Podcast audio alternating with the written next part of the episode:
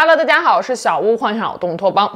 二零一八年十月的某一天，向来被明星八卦霸屏的热搜榜上，赫然出现了一条令人吃惊的消息：东汉科学家张衡和其发明的后风地动仪彻底从初中历史课本中被移除了。此前的人教版教材中，张衡一直被视为一位拥有非凡成就的古代科学和文艺巨匠。他发明的地动仪代表着古人智慧的结晶，这早已成为了几代中国人的集体记忆。然而，在二零一七年秋天投入使用的统编本初中历史教科书七年级上册中，关于张衡的内容全部消失不见了。那个刻在几代中国人脑海中的地动仪模型开始淡出当代青少年的视野。中科院院士傅成义曾经直言不讳地说道：“房梁下掉块肉都比那个模型强。”难道说一直以来张衡的后风地动仪只是一个巨大的谎言吗？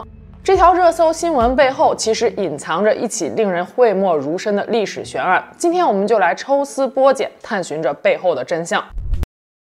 故事开始之前，先是一个通知：自二零二二年十二月十五日脑洞乌托邦周边设计大赛启动以来，我们已经收到了一批专业设计团队和热心朋友们的投稿作品。目前，作品征集工作仍然在有序进行当中。由于不少观众朋友们表示是最近才获知征稿大赛的，再加上二零二二年底全国疫情对大家工作和生活不同程度的影响，应大家的要求和建议，我们特将投稿的截止日期延长至五月十五日，评奖公布时间暂定于五月二十五日。截稿之前，我会再发视频来提醒大家的。关于奖品和奖金的设置，还请扫码查看。再次感谢已经投稿的小伙伴们，也欢迎广大设计爱好者踊跃参与。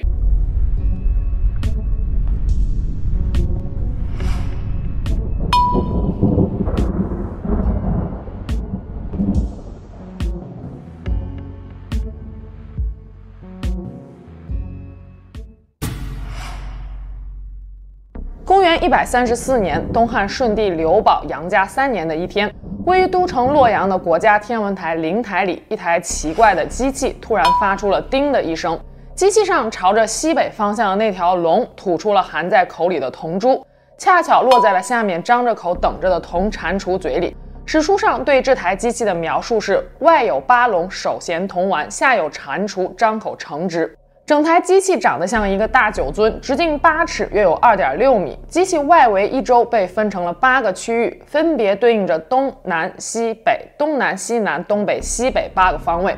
每个方位上有一个口衔铜球的龙头，每个龙头的下面还有一只蟾蜍。机器的发明人名叫张衡，时任东汉太史令、灵台的管理者。张衡走上前去，捡起了铜球，望向西北方向。年过五旬的他皱起了眉头。他知道落下的铜球意味着什么。朝堂上，他坚定地说道：“有地震了。”众人面面相觑，甚至有人嗤笑了一声。没有人感受到任何震动的感觉。然而三天后，陇西的信使快马加鞭赶到了都城洛阳，报告说陇西地震，二郡崩塌。京城上下人们奔走相告，张衡大人的那台地动仪神了。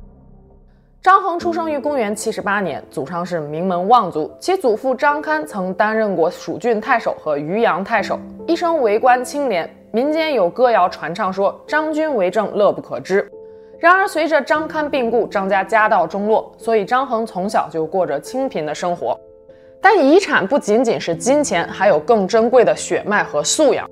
跟爷爷一样，张衡自幼天资聪颖，勤奋好学。十岁饱读诗书，十七岁游历名都大邑，求师问业。十八岁写成了第一篇文学作品《温泉赋》。二十三岁时受聘于南阳郡太守鲍德门下当主簿。此后，他花了十年的功夫，写成了著名的《二京赋》，即西京赋、东京赋，讽刺了上到王侯，下到小吏，无不过度奢侈的不良社会风气。同时，也淋漓尽致地描绘出了名都故城的宏大场面，将汉赋推向了历史的高峰。东汉安帝永初四年（公元一百一十年），张衡又抱德举荐进京为官。公元一百一十五年，张衡调升太史令，主管观测天象、编定历法、记录地震等工作。此后，张衡潜心钻研算学、天文、地理和器械制造。公元一百一十七年，张衡用金铜制成了浑天仪。张衡的宇宙天体观是浑天说，认为宇宙是浑天如鸡子，天和地的关系就像蛋壳包着蛋黄一样，天外地内。《晋书天文志》中对张衡所制造的这台浑天仪有详细的记载，主体是一个大铜球，和现在的天球仪类似。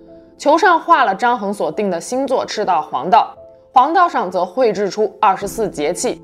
在铜球相当于南北极的地方，有一根可以旋转的轴，依靠水力发动转动铜球，可以演示星星的东升西落。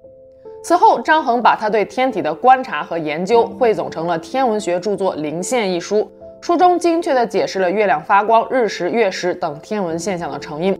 数学方面，张衡著有《算网论》，用圆的外切正方形周长来计算圆的周长，算出的圆周率介于三点一四六六和三点一六二二之间。可奇怪的是，在张衡的年谱里，公元一百二十八年到公元一百三十二年间，他除了写点诗词歌赋之外，几乎没有其他的科学研究。后世推测，这四年的时间里，张衡是在潜心研究地动仪的发明。终于，公元一百三十二年的一天，人类历史上第一台感应地震发生方位的仪器横空出世。这台仪器在灵台静静地躺了两年，直到公元一百三十四年十二月十三日声名大噪。那次陇西地震震中在天水一带，距离洛阳城有一千多里。《后汉书》对张衡地动仪的评价是八个字：验之以势，和气若神。如果记载属实，那么这台地动仪的灵敏度可以说是惊人的。想象一下，如果当时全球联网了，那么这则新闻将轰动全世界。毕竟这玩意儿实在是太超前了。要知道，西方第一台地震仪是意大利人路吉帕米里在1856年造出来的，而张衡的地动仪比他早了整整一千七百多年。一八八零年，世界上第一个地震学会——日本地震学会成立了，会长是曾经留学美国的日本人服部一三。因为日本是地震多发国，服部一三从小便心系地震问题。一八七五年，这位懂汉字的日本年轻人绘制了张衡地动仪的外形，并用汉字在图画的四周抄下了《后汉书·张衡传》中关于地动仪的一百九十六个字。日本地震学会的副会长是英国工程学教授约翰·米尔恩。一八七六年，约翰·米尔恩受东京帝国工程学院的邀请，担任地质学和矿物学教授。可他刚刚抵达东京的第一天，日本就发生了地震。在度过了惊魂一刻后，他拿起相机拍下了人类历史上最早的一组地震现场照片。随后，在日本又经历了几次地震，让米尔恩对地震报警产生了浓厚的兴趣。米尔恩与服部一三一拍即合，两人共同在学会中研究起了一千多年前张衡的发明。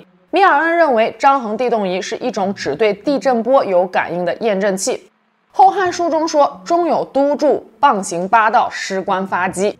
米尔人猜想，这督柱应该是地动仪内部悬挂着的一个沉重柱体，柱体只对水平方面的震动有反应，因此具有不怕非地震干扰的特殊本领。因为非地震的干扰运动，比如说人走、车行、碎石爆炸等等，产生的波动都是与地面垂直方向的颤动。悬挂物不会出现任何的反应，而地震波却是以水平方向的晃动摇荡为主的。悬挂的督柱会因为惯性而继续维系静止状态，于是督柱与地动仪底部框架之间就会出现相对的微小位移，从而触发机关。几年后，米尔恩根据自己的猜想，搭配服部一三复原的地动仪外形，试探性地做出了一个地动仪的模型来。一八九五年，在不停的研究和改进之后，米尔恩发明出了现代水平摆地震仪，不仅实现了张衡地动仪的验证功能，还可以记录地震的时间、方位、地震波形、强度等详细数据。一八九六年，米尔恩回到英国，将他发明的地震仪安装于六十二个英联邦国家，并编制了全球地震报告，一举成为了现代地震学的奠基人。而他也毫不吝啬地在自己的著作《地震和地球的其他运动》中，说自己是受张衡地动仪中有督柱的启发，做了大量的模仿实验才成功的，更是盛赞张衡是衔接现代地震理论和经典物理学的重要一环。时间一转眼就来到了二十世纪中叶，一九五二年，中国人民画报刊登了一篇文章，用一整个版面图文并茂地详细介绍了地动仪的结构和原理。这张照片也成为了家喻户晓的地动仪的经典形象。次年，中国邮电部发行了《伟大的祖国古代发明》系列邮票，地动仪被印于邮票之上。随后，教育部也将地动仪编入中小学教材。至今为止，地动仪还是中国地震局的标志。不仅如此，地动仪的复制品还多次作为中外文化交流的重要载体，在世界各地展出，甚至以国礼的形式赠送给他国。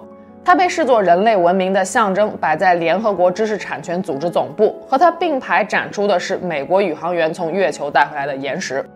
在那个百废待兴的年代，地动仪代表的是中华文明的源远流长，撑起的是一代国人的底气与骄傲。然而，与荣誉如影随形的还有质疑声。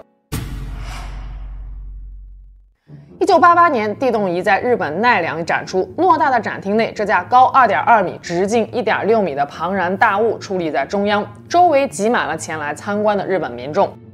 讲解途中，中方讲解员被要求展示一下地动仪的灵敏度。尴尬的一幕就这样发生了，捣鼓了半天，八只龙首口中的铜丸纹丝不动，最后没办法，讲解员只能手持木棍捅了一下，龙口中的铜丸这才掉落下来，铜碗与蟾蜍碰触的声响回荡在展厅内，各国学界对地动仪的怀疑声也愈演愈烈。其实早在那次展出之前，上个世纪六十年代起，日本、美国、荷兰、奥地利等国的地震学界就发表了一系列措辞严厉的论文。来质疑中国复原的张衡地动仪，美国地震学家博尔特院士毫不客气地说道：“中国目前最流行的地动仪模型，工作原理模糊、简陋粗糙，对地震的反应度低于居民自身的敏感，其作用应予以质疑。而且利用铜丸的掉落方向来确定震中也是不准确的。”前面我们提到的米尔恩的著作《地震和地球的其他运动》一直被视作是当代地震学的开山之作。这本书至少被再版过九次，但是从第五版起，里面关于张衡的内容就被删减掉了。事实上，一直以来，国人对于张衡的后方地动仪一直存在着深深的误解。首先，地动仪它并不能预测地震，而是监测地震的仪器。只不过在那个靠异族传信的年代。地动仪能让京都迅速的知道地震的发生，而在古人眼中，这和预测也没什么差别罢了。其次，很多人都以为中国国家博物馆陈列的地动仪是张衡的原作，除了专业学者，几乎没有人知道张衡在东汉末年制作的这一科学仪器，至今还没有出土文物。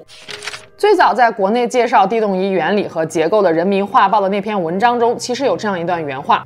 可惜张衡这一重要发明早就失传了。隋朝科学家林孝恭上写过一部《地震铜经仪》，也未能流传下来。文章的最后还特意提到说，这里介绍这个模型是我们在一九五一年设计完成的，主要是根据《后汉书·张衡传》的记载以及考古材料而复制的。不过随着时间的推移，当年《人民画报》中的这段原话不知为何被此后修订版的教科书给略去了。这个经典的地动仪模型的设计者名叫王振铎，曾任中央文化部文物局博物馆处处长。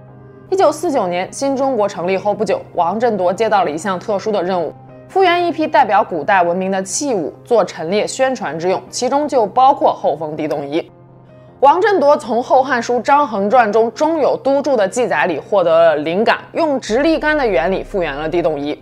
简单来说，就是在地动仪的内部输一根又细又长的立柱，地震发生时，立柱会在微弱的地动作用下失稳而发生倾倒，击中龙首机关，龙口张开吐出铜丸。但直立杆原理无法说服一众地震学者们。一九七二年，日本学者关野雄在他的一篇论文中指出，立柱验震是不可能的。因为如果想要让一根立柱的灵敏度比人的感震灵敏度还要高的话，那么运用力学原理算出的立柱的高度要接近一点八九米，直径得细至一点五毫米。这么细而高的立柱是绝对站不住的。一九八三年，荷兰人斯莱斯维克、美国人塞维也提出王氏模型不能成立。立柱在受到地震作用时，并不会百分之一百的倾倒向震源方向，而是会各方向乱倒。根本不能用来判断震源的位置。不仅仅是外国人，中国学者也给王振铎泼冷水。一九七六年，王振铎的老朋友、地球物理学家、中科院院士傅成义，当着王振铎的面说出了那句伤害性不大但侮辱性极强的话：“房梁下面掉块肉都比你那个模型强。”有关地动仪的争议声达到了鼎沸，甚至扩散到了对张衡的怀疑。有人说，张衡的后封地动仪不过是后人的杜撰罢了。奥地利学者雷利伯在他的《张衡科学与宗教》一书中写道：“对张衡地动仪的迷恋，正是华夏科学停滞特点的典型表现。”《后汉书》的记载也不一定是可靠的。不过插个题外话，雷利伯主修的是哲学和神学，他所写的大部分书也都是关于宗教的。不知道从什么时候起，他对地动仪产生了兴趣。那么，张衡的后封地动仪在历史上真的存在过吗？如果存在过，又为什么会失传了呢？我们把时间推回到一千八百年前，看看当时究竟发生了什么。张衡所生活的东汉时期是中国历史上宦官最为猖獗的时期之一。公元一百二十五年，无能的汉安帝刘祜驾崩，安帝刘祜只有一个独子刘保。按理说，安帝死后，刘保继承皇位是没有悬念的。可偏偏历史就是这样出人意料，刘保并非汉安帝所爱的严皇后所出，其生母只是一个普通的宫女李氏。早在安帝驾崩前，严皇后就找了个由头，废了刘保的太子之位，贬为济阴王。安帝驾崩后，严皇后为了能够长期专权，扶持北乡侯刘义继位。只可惜天有不测风云，刘义登基不到半年就病死了。在这个节骨眼上，以孙承为首的十九名宦官连夜发动政变，拥立废太子刘保继位称帝，史称汉顺帝。这一年是公元一百二十六年。此后，东汉宦官集团的势力愈发强大了。不仅如此，两汉时期还是自然灾害频发的时期，百姓在水灾、旱灾、蝗灾、冰雹、地震等灾难中艰难度日。翻开史书，我们看到的是郡国十八地震、二十八大风雨雹、万民激流、民相食等令人绝望的字眼。张衡见过地震肆虐后的断壁残垣，见过被崩塌的山石淹埋的村庄，也见过废墟中奄奄一息的佃户和村民。这也许就是他设计地动仪的初衷吧。可他的科学实践虽然超越了时代，但是思想认知依然被迫顺从了迷信。公元一百三十三年，张衡将杨家二年京师地震对策一文上呈汉顺帝，他试图借地震之机改善朝纲。文中张衡说：“妖星见于上，阵列着于下，天界响矣，可谓寒心。不管是天灾还是地震，都是上天给予的警戒。修德政可以转祸为福。”他本想铲除奸佞，报效君王，可没想到满腹忠心却办了错事。这纸京师地震对策开启了中国因地震而查处高官的历史先河，且愈演愈烈，直到东汉灭亡。借地震之势铲除异己，成了顺帝时期的朝廷潜规则。庞参、王公等辅弼良臣，皆是在这场政治游戏中被罢免的。公元一百三十四年，那次同龙吐珠后，汉顺帝召见张衡，在大殿上问他说道：“爱卿觉得谁是那触怒上苍之人呢？这次朕又该罢黜谁呢？”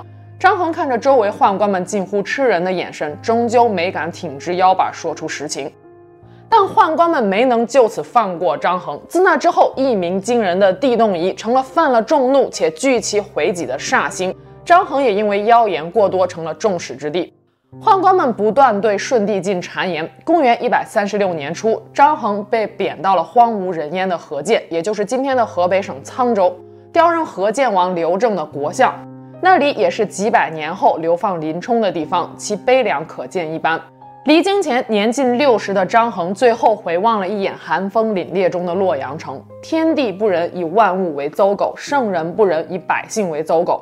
张衡晚年的文学作品《怨篇》《四愁诗》《种赋》《归田赋》等等，尽是他卑不堪言的笔触。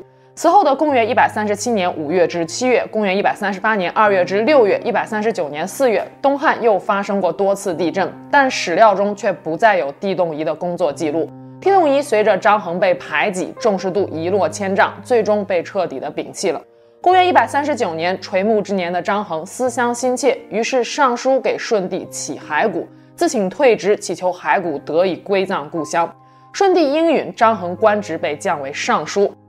张衡有没有应征，从而回到洛阳？史料并没有记载，我们只知道同年张衡溘然长逝。东汉末年，天下大乱，军阀董卓趁机攻入洛阳，到处烧杀抢掠，焚烧宫室。到了公元一百九十年，繁华的帝都洛阳被董卓一把大火烧毁，汉献帝刘协和洛阳周围几百万居民被驱赶进入关中，一路伤亡无数，史称旧京空虚，数百里中无烟火。东汉成了无根漂泊的孤魂野鬼，两百年来的政治、经济、文化中心就此成为瓦砾场。灵台自然也难逃厄运，最终在烈火中付之一炬。此后，地动仪再无踪迹。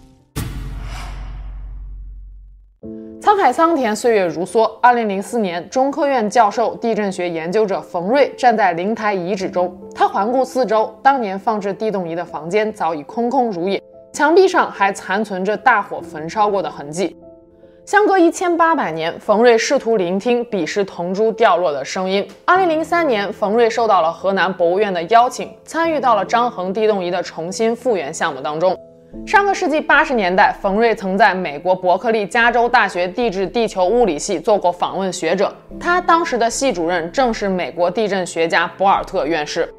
一天，博尔特半开玩笑似的问冯瑞说：“你们中国人是不是都很能喝酒呀？”冯瑞说道：“那当然了，李白斗酒诗百篇嘛。”博尔特大笑回答说：“无怪你们的地动仪也长得像个酒桶一样。”在博尔特所著的《地震学入门》一书中，张衡被画成了一个颇似酒鬼叫花子的形象。这幅画一直是冯瑞心中的一根刺。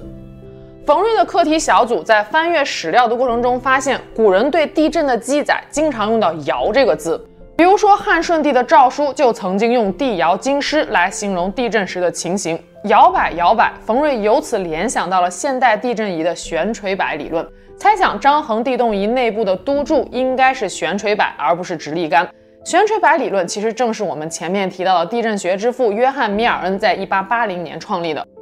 一个简易的悬垂摆模型只需要两个组成部分：一枚悬挂的重物，还有悬挂重物的水平。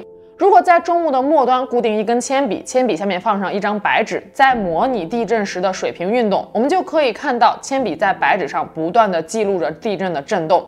这其中的奥秘其实就是我们前面解释过的惯性原理。据此，冯瑞的课题小组很快向中科院提交了他们的地动仪复原设计初稿。他们的设计稿中，地动仪内部有一个悬挂在中间的粗壮悬摆，高与直径的比例约为六比一。悬摆的周围有八组杠杆，对应着八个不同的方位。杠杆与龙口的机关相连，悬摆摆动带动杠杆触发龙口机关，铜球掉落。然而，这份看似完美的设计稿却很快被中科院自动化研究所给退了回来。研究所明确告诉冯瑞，他们的设计稿无法实现，原因是地震发生时，悬摆会像钟摆一样，在地震发生的水平方向上左右摆动。那么它所测量的就是两个方向之间的运动，也会触发两个方向上的龙口机关，所以根本无法确定震源的方向。一百多年前，米尔恩的解决方法是在多个地方放置地震仪，形成一个监测网，通过多个地点提交的数据交叉验证来计算出地震的具体地点。但是根据《后汉书》的记载，张衡只使用了一台地动仪就实现了对地震的精准监测。张衡是怎么做到的呢？再次研究史料，《师官发机机关巧制》中的“关”字给了冯瑞灵感。关在古代是个多义字，有门栓的意思，也有道路交汇点的意思。冯瑞由此改进了他们的设计方案，在悬摆的下方增加了一个由悬摆控制的铜球。重新设计的地动仪内部的结构分为五个部分：中央的悬摆对应着史料中记载的中有督柱，悬摆下的铜球对应着史料中的关字。铜球被放置在八条向下倾斜的凹槽的汇集处，这是棒形八道。凹槽和地动仪外壳上的龙头由八组杠杆连接，这是机关巧制的机。外壳龙头中所含的铜丸对应着史料中的首弦铜丸。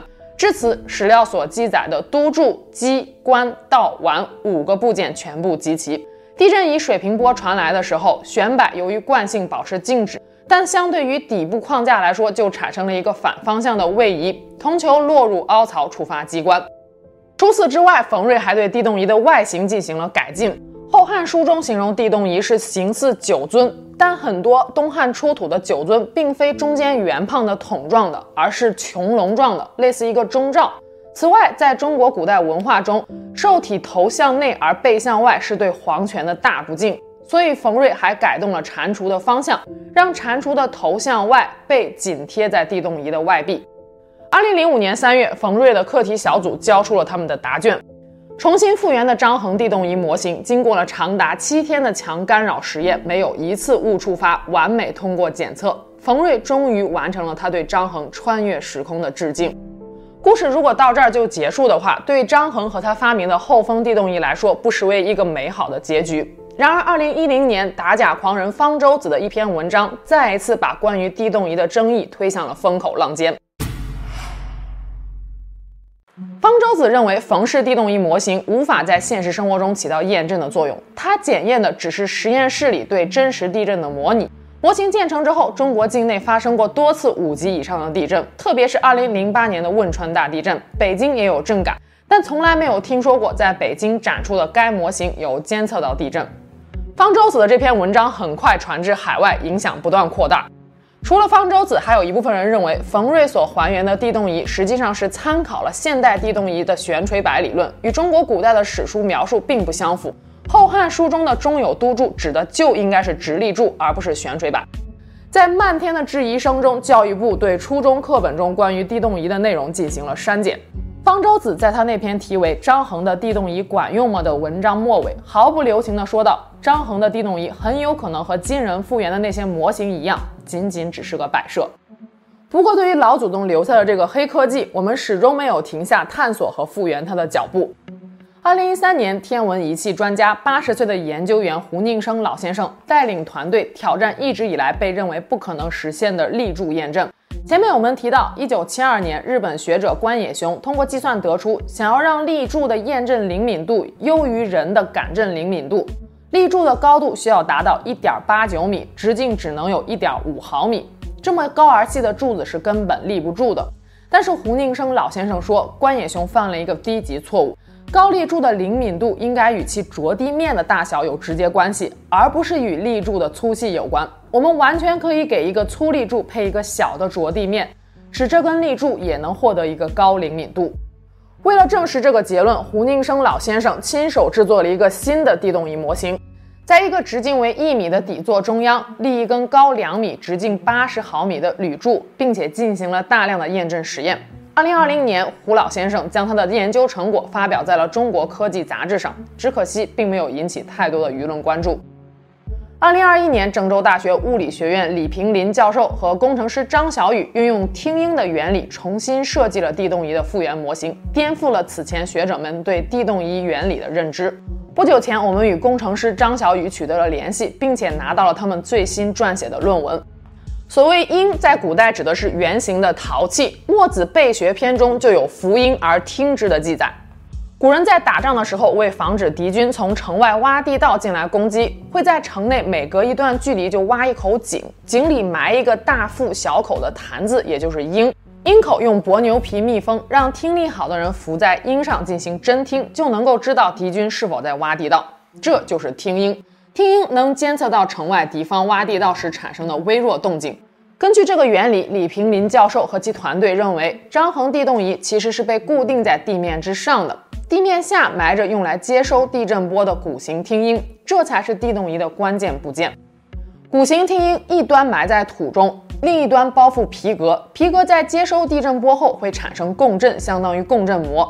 与以往学者的结论大相径庭的是，李平林教授认为，地动仪内部的督柱是固定不动的，督柱的末端埋入地下，上端安装有八个方向的杠杆机关。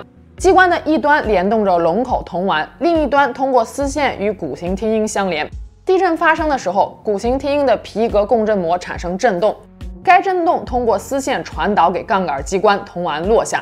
为保证仪器的灵敏度，中央的督柱要粗壮且不易弯曲与震动。有意思的是，张小雨工程师在考察洛阳灵台遗址的时候，发现遗址下存在一个十字地宫。地震波的波长较长，想要使鼓形听音的共振膜与地震波产生共振的话，鼓的体积就需要非常大，而灵台遗址下面的空间恰巧能够容纳大体积鼓形听音。总的来说，至今为止，关于地动仪的争议声依然不绝于耳。很多学者或是出于好奇，或是出于兴趣，依然没有放弃对张衡地动仪的探索。但敢于把王震夺版地动仪的模型从教科书中删除，恰恰体现了国人自信心的提升。我们不需要用来撑面子的民族自豪感，也早就应该跨过了需要过分夸大一样东西来满足民族自尊心的时代。张衡地动仪的最大意义在于，它在那个愚昧迷信的年代带来了一丝科学的光亮。正是这一丝光亮启迪了后世一代又一代的科学工作者，也让我们看到了一个少年踌躇满志，中年无奈向黑暗现实低头，晚年郁郁而终的真实张衡。那我们下期节目见喽，拜拜。